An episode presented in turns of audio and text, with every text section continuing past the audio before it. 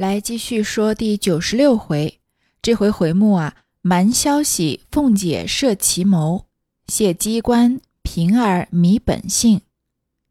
话说贾琏拿了那块假玉，愤愤走出，到了书房，那个人看见贾琏的气色不好，心里先发了虚了，连忙站起来迎着，刚要说话。只见贾琏冷笑道：“哼，好大胆！我把你这个混账东西！这里是什么地方？你敢来吊鬼？”回头便问：“小厮们呢？”外头轰雷一般，几个小厮齐声答应。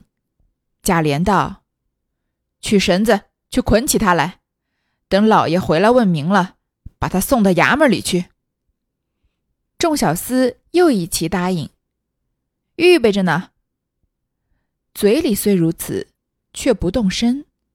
那人先自唬得手足无措，见这般势派，知道难逃公道，只得跪下给贾琏碰头，口口声声只叫：“大老爷别生气，是我一时穷急无奈，才想出这个没脸的营生来。那玉是我借钱做的。”我也不敢要了，只得孝敬府里的哥儿玩吧。说毕，又连连磕头。贾琏啐道：“你这个不知死活的东西，这府里稀罕你那朽不了的烂东西。”正闹着，只见赖大进来，陪着笑向贾琏道：“二爷别生气了，靠他算个什么东西？饶了他，叫他滚出去吧。”贾琏道。实在可恶！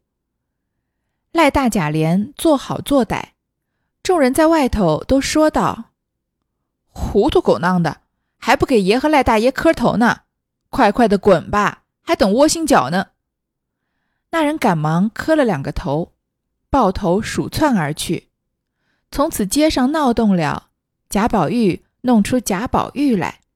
这个第一个贾宝玉是贾宝玉的名字。第二个贾宝玉是真假的假，假的这个宝玉就是前面说这个来献宝的人嘛，他拿的不是真玉，贾宝玉摸在手里没看就知道。但是贾母呢是嘱咐贾琏要善待这个人，一方面他同情他，一方面呢就说如果我们把这个人惩罚的过于严重的话，那手上握着真玉的人可能不敢来贾府来给我们献宝了。但是呢，贾琏没有怎么全听这个贾母的话，他还是很生气，把这个人痛骂了一顿。说要扭到衙门里去，但其实并不准备真正的惩罚他，只是要把他赶出去。这个人就说呢，他也是穷极了，正如贾母所料的那一般，所以呢，他打了这个玉来说：“这个玉呢，我也不敢要了。那贾府怎么会稀罕这种不值钱的玉呢？而且赖大在旁边啊，跟着求情，所以呢，就把他赶出去算了。于是大街上从此开始传了关于贾宝玉啊。”被献了假的玉的这件事情，当成一个故事开始说了。且说贾政那日拜客回来，众人因为灯节底下，恐怕贾政生气，已过去的事了，便也都不肯回，只因元妃的事忙碌了好些时。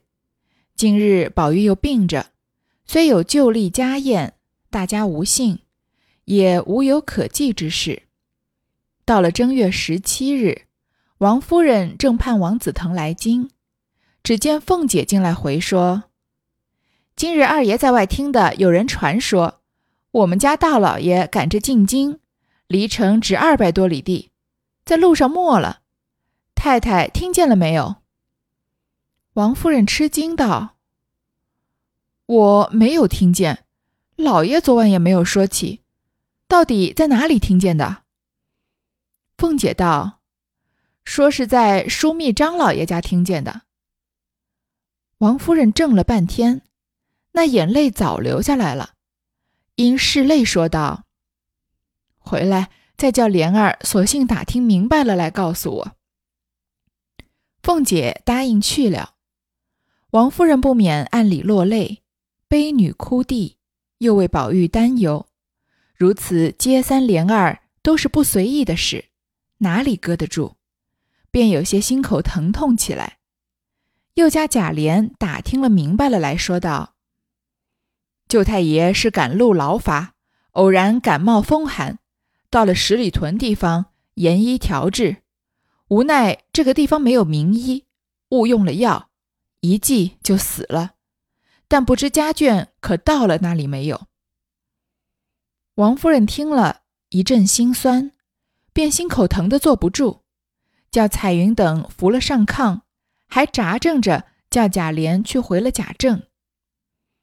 寄宿收拾行李迎到那里，帮着料理完毕，即刻回来告诉我们，好叫你媳妇儿放心。贾琏不敢为傲，只得辞了贾政起身。贾政早已知道，心里很不受用，又知宝玉失愈以后神志昏聩，医药无效，又知王夫人心疼，那年正值京察。工部将贾政、保列一等。二月，吏部带领引荐，皇上念贾政勤俭谨慎，既放了江西粮道，即日谢恩，已奏明启程日期。虽有众亲朋贺喜，贾政也无心应酬，只念家中人口不宁，又不敢单言在家，正在无计可施，只听见贾母那边叫。请老爷，这个事情呢，其实并没有解决，但是暂时先搁一搁。这时候啊，已经又到了年元宵节的时候，但是因为贾府的事情多，元春过世了嘛，宝玉又病着，那王夫人呢，也因为宝玉的事导致这个心头都疼，所以贾家可以算是鸡飞狗跳，也没有人想着忙着元宵节的事情，一直到正月十七日。王夫人是盼着王子腾来京的，王子腾是她的亲哥哥嘛。但是凤姐过来回说啊，说王子腾居然在回京的路上，离京城只有两百多里地的地方，在路上去世了。那王夫人就大吃一惊。凤姐就说啊，是在枢密张老爷家里听见的。这个枢密表面意思是国家机密，这里的意思啊，专称枢密院，也是一个中枢官署的统称，可以算作是最高军事机构。那在军事要员家里面听到的消息是不太可能有假的嘛？那王夫人当然非常伤心了，一方面也反应不过来，没有办法接受这个事实，让这个贾琏打听明白再告诉。贾琏去打听了之后啊，说舅太爷就是王子腾嘛，是赶路劳法，因为呢感冒风寒，到了一个就离京城二百多里叫十里屯的地方，在那里呢暂时住下来，然后用让医生啊调治，但是那个地方呢没有名医。又有一些庸医，就像这个乱用虎狼之药的胡庸医一样，用了一剂药就死了。不知道家眷那时候到了没有？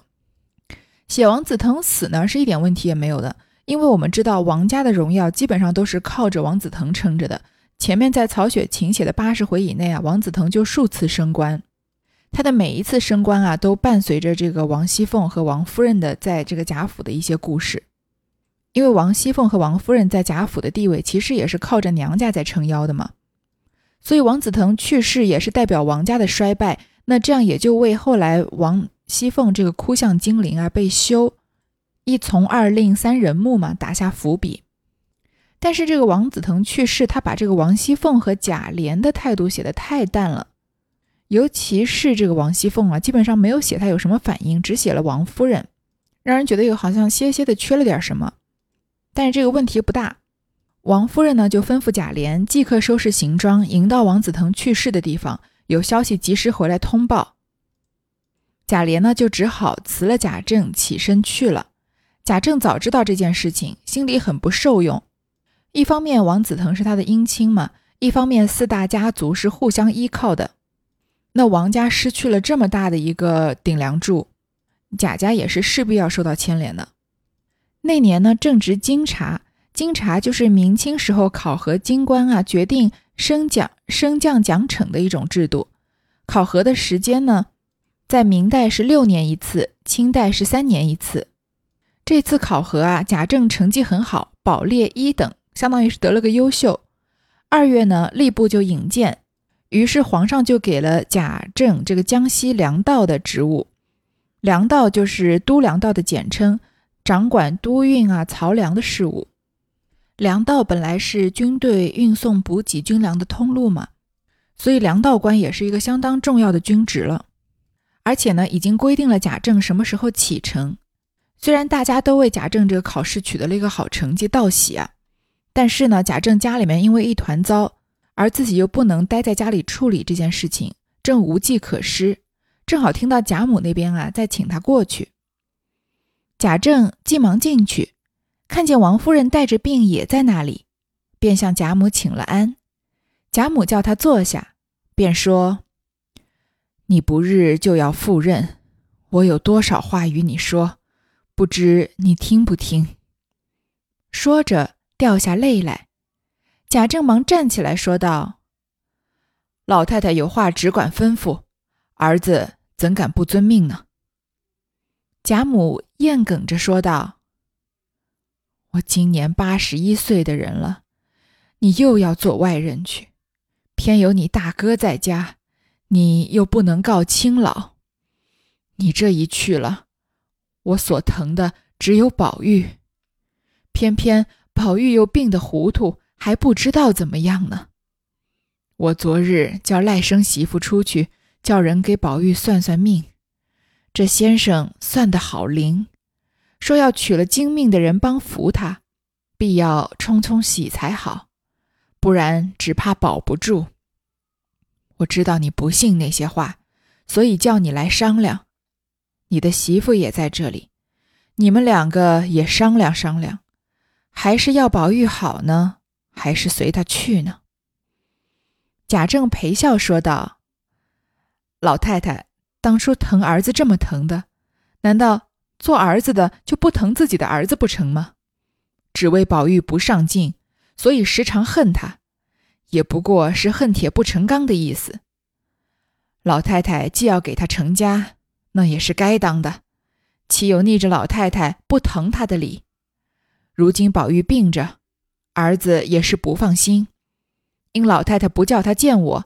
所以儿子也不敢言语。我到底瞧瞧宝玉是个什么病。王夫人见贾政说着，也有些眼圈红，知道心里是疼的，便叫袭人扶了宝玉来。宝玉见了他父亲，袭人叫他请安，他便请了个安。贾政见他脸面很瘦，目光无神，大有疯傻之状。便叫人扶了进去，便想到自己也是望六的人了，如今又放外任，不知道几年回来。倘或这孩子果然不好，一则年老无嗣，虽说有孙子，到底隔了一层；二则老太太最疼的是宝玉，若有差错，可不是我的罪名更重了。瞧瞧王夫人，一包眼泪。又想到他身上，复站起来说：“老太太这么大年纪，想法儿疼孙子，做儿子的还敢为傲？老太太主意该怎么便怎么是了。但只姨太太那边，不知说明白了没有？”王夫人便道：“姨太太是早应了的，只为盘儿的事儿没有结案，所以这些时总没提起。”贾政又道：“这就是第一层的难处。他哥哥在监里，妹子怎么出嫁？况且贵妃的事虽不经婚嫁，宝玉应召已出嫁的姐姐有九个月的功夫，此时也难娶亲。再者，我的起身日期已奏明，不敢耽搁。这几天怎么办呢？”贾母想了一想。说的果然不错。若是等这几件事过去，他父亲又走了，倘或这病一天重似一天，怎么好？只可越些礼办了才好。想定主意，便说道：“你若给他办呢，我自然有个道理，包管都碍不着。姨太太那边，我和你媳妇亲自过去求他。盘儿那里。”我央科儿去告诉他，说是要救宝玉的命，注事将就，自然应的。若说府里娶亲，当真使不得。况且宝玉病着，也不可叫他成亲，不过是冲冲喜。我们两家愿意，孩子们又有金玉的道理，婚是不用合的了。既挑了好日子，按着咱家份儿过了礼，赶着挑个娶亲日子，一概古月不用，倒按宫里的样子，用十二对提灯，一乘八人轿子抬了来，照南边规矩拜了堂，一样坐床撒帐，可不是算娶了亲了吗？宝丫头心地明白，是不用虑的，内中又有袭人，也还是个妥妥当当的孩子。再有个明白人常劝他更好，他又和宝丫头合得来。再者，姨太太曾说，宝丫头的金锁也有个和尚说过，只等有玉的便是婚姻。焉知宝丫头过来，不因金锁，倒招出她那块玉来，也定不得。从此一天好似一天，岂不是大家的造化？这会子只要立刻收拾屋子，铺排起来。这屋子是要你派的，一概亲友不请，也不排筵席。待宝玉好了，过了功夫，然后再摆席请人。这么着都赶得上，你也看见了他小两口的事，也好放心的去。贾政听了，原不愿意，只是贾母做主，不敢违命，勉强陪笑说道。老太太想的极是，也很妥当。只要吩咐家下众人，不许吵嚷的里外皆知，这要担不是的。姨太太那边只怕不肯。若是果真应了，也只好按着老太太的主意办去。贾母道：“姨太太那里有我呢，你去吧。”贾政答应出来，心中好不自在，因赴任事多，不理领平。亲友们见人，种种应酬不绝，竟把宝玉的事听凭贾母交与王夫人、凤姐儿了。唯将荣熙堂后身王夫人内屋旁边一大跨所二十余间房屋指与宝玉，余者一概不管。贾母定了主意，叫人告诉他去。贾政只说很好，此事后话。这一段呢，虽然听起来长，但是事实上已经把贾宝玉的一生给决定了。就是因为各种的事情集合在一起，而贾政要急着要走，而贾宝玉成亲是不能不能没有父母在身边的，因为一拜天地，二要拜高堂嘛，没有高堂怎么成亲呢？所以呢，贾母就想要在贾政走之前把这个贾宝玉的婚事给办了。那首先呢，要经过贾政的同意。关于这个贾母倒戈到贾宝玉，呃，到这个薛宝钗那一边，而放弃了他之前曹雪芹精心营造的这个他最喜欢的是林黛玉这件事情，我们就不多赘述了。前面已经说的够多了。总之在这里啊，贾母是铁了心要把薛宝钗许配给贾宝玉。他先跟这个贾政说啊，他自己今年也八十一岁了，而贾政又一次要外派，偏偏呢贾赦又在家，他不能告亲老。什么叫告亲老呢？就是告终养。在封建时代啊，官吏因为父母或者祖父母年老，家中又没有兄弟，就可以辞官回家奉养，叫告终养或者告亲老。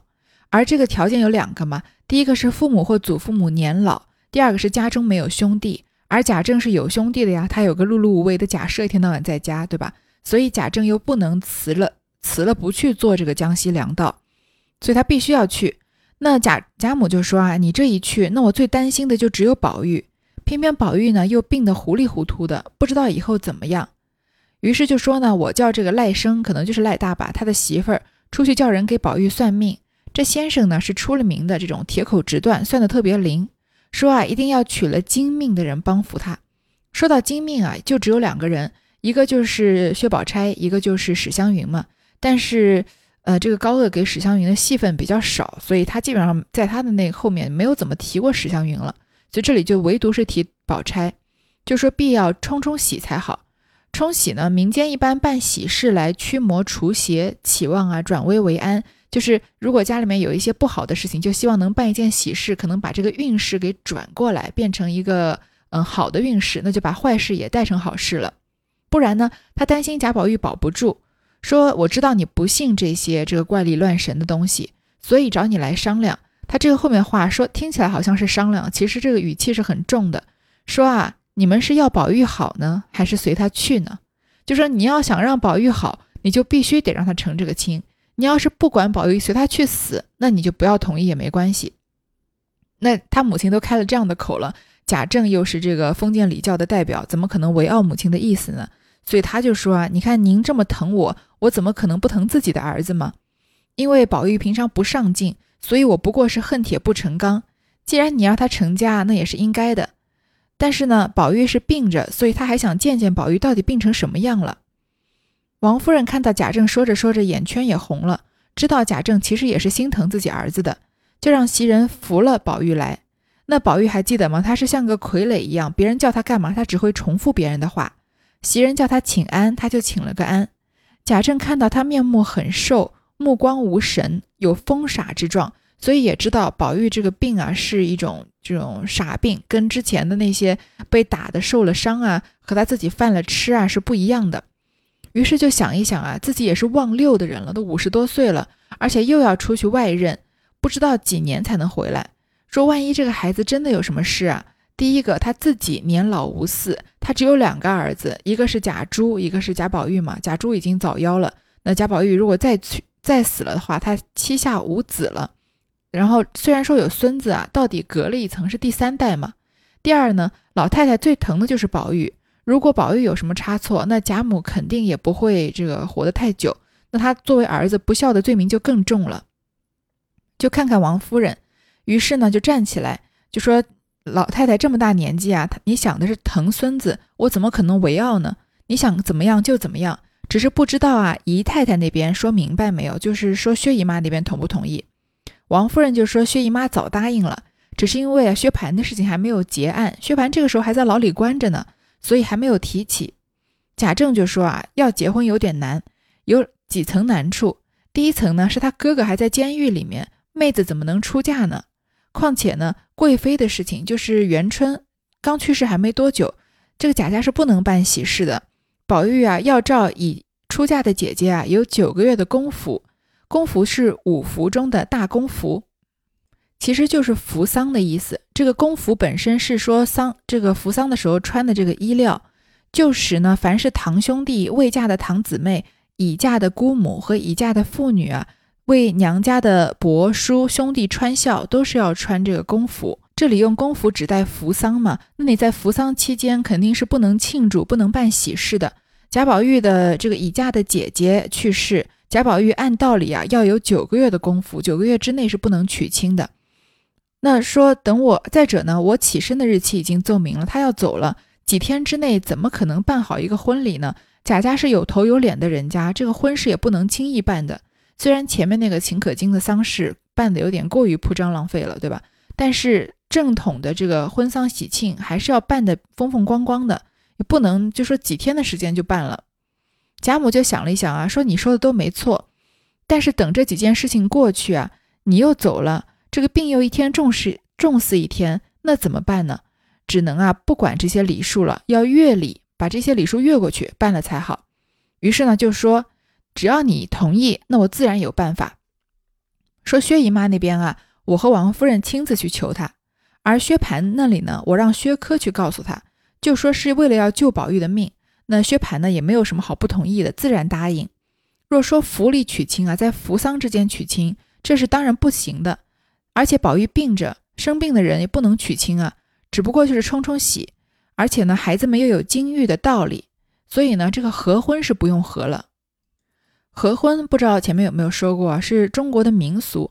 婚前啊，男女双方要见面约谈，然后占卜一些他们的门户啊、门第是否相配，这就是合婚。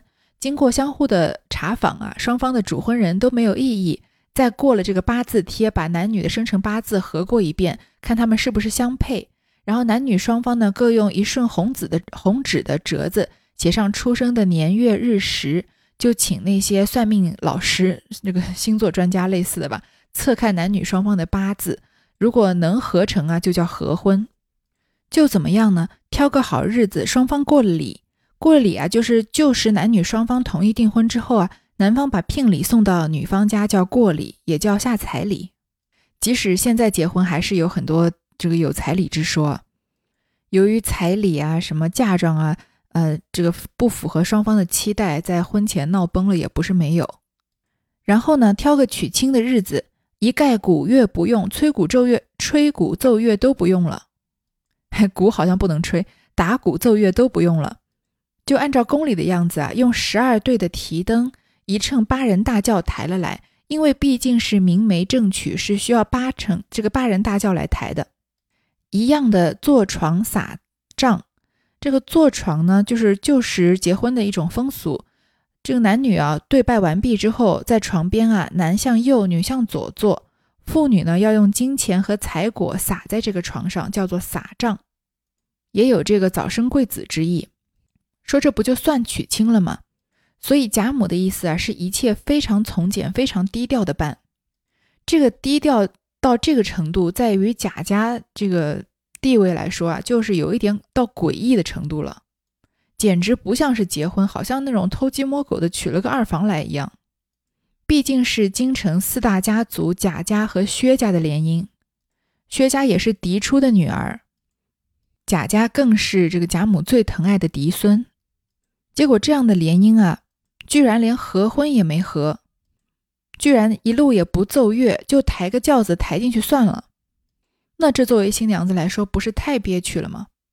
但贾母觉得啊，薛宝钗是个识大体的孩子，而且呢，贾这个贾宝玉身边还有一个很懂事的袭人，也很妥当。还说贾宝玉啊，又和宝丫头合得来。再者呢，这薛姨妈也说过，薛宝钗呢有个金锁，也是被一个和尚亲自开口说啊。等有玉的，便是便是婚姻，就是金玉良缘是天生要配的，说不定这个薛宝钗嫁过来，因为金锁招出他那块玉来，也定不得。所以这么大费周章的偷偷摸摸的把薛宝钗娶进门来，就是为了让贾宝玉把他那块玉也找到，说不定呢，贾宝玉就会病越来越好了。那贾宝玉成亲总要有自己的院落吧？那这个院落呢，要由贾政来指派。而且啊，他们结婚一概亲友不请，也不排宴席，就是默默的结婚。等宝玉好了呢，出了校服，然后再摆席请人。等这个元春的服丧期过去了再请人。这样的话，什么都赶得上，而贾政也可以亲眼见证贾宝玉成婚了。贾母第一个，他会不会倒戈决就，而且在没有任何原因的情况下，就决定让贾宝玉娶薛宝钗？这个我们已经充分的说过，前面也不止一次的提到过，所以这个不可能性是应该算是百分之一百的阐述过了吧？但是既然高鹗在在高鹗的心里，贾母是倾向于薛宝钗的，我们就不多不过多再多说这个的不合理性。那关于贾母会不会为了要帮贾宝玉找玉啊，让他病好起来，然后就以这个借口偷偷摸摸的让他把这个薛宝钗娶进贾府来？我个人认为是百分之一百不可能的。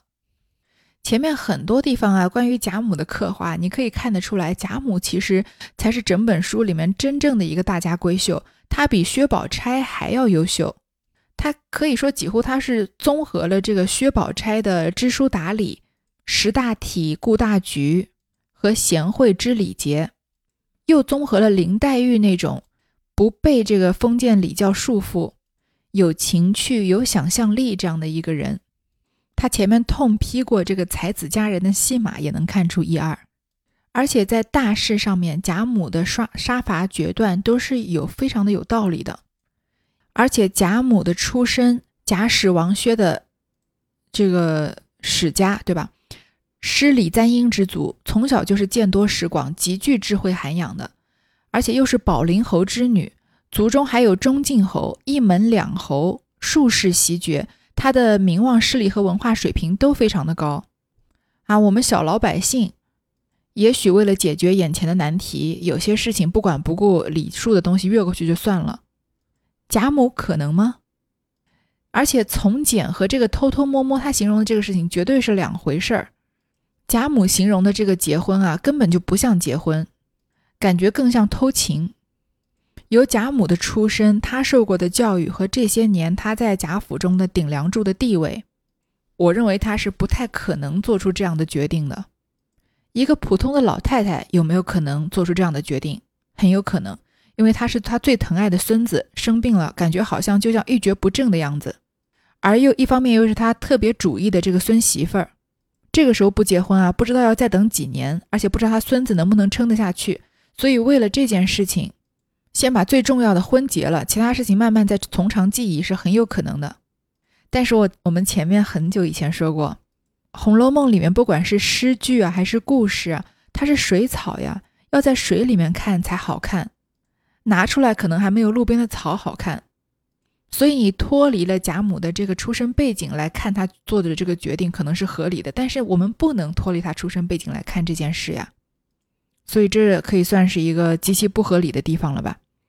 好吧，合不合理呢？也都这样写了，而贾政呢也同意了。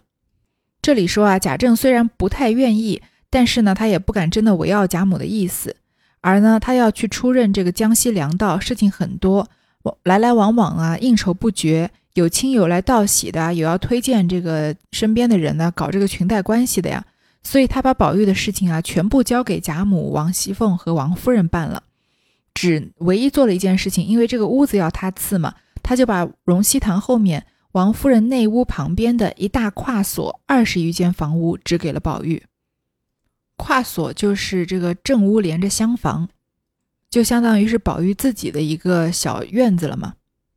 其他的事情啊，他都没在管。而贾母呢，定了主意之后啊，叫人跟贾政回禀，贾政就是左耳进右耳出，就只说好好好，这就都是后话。这么看来啊，贾宝玉成亲是势在必得的事情了。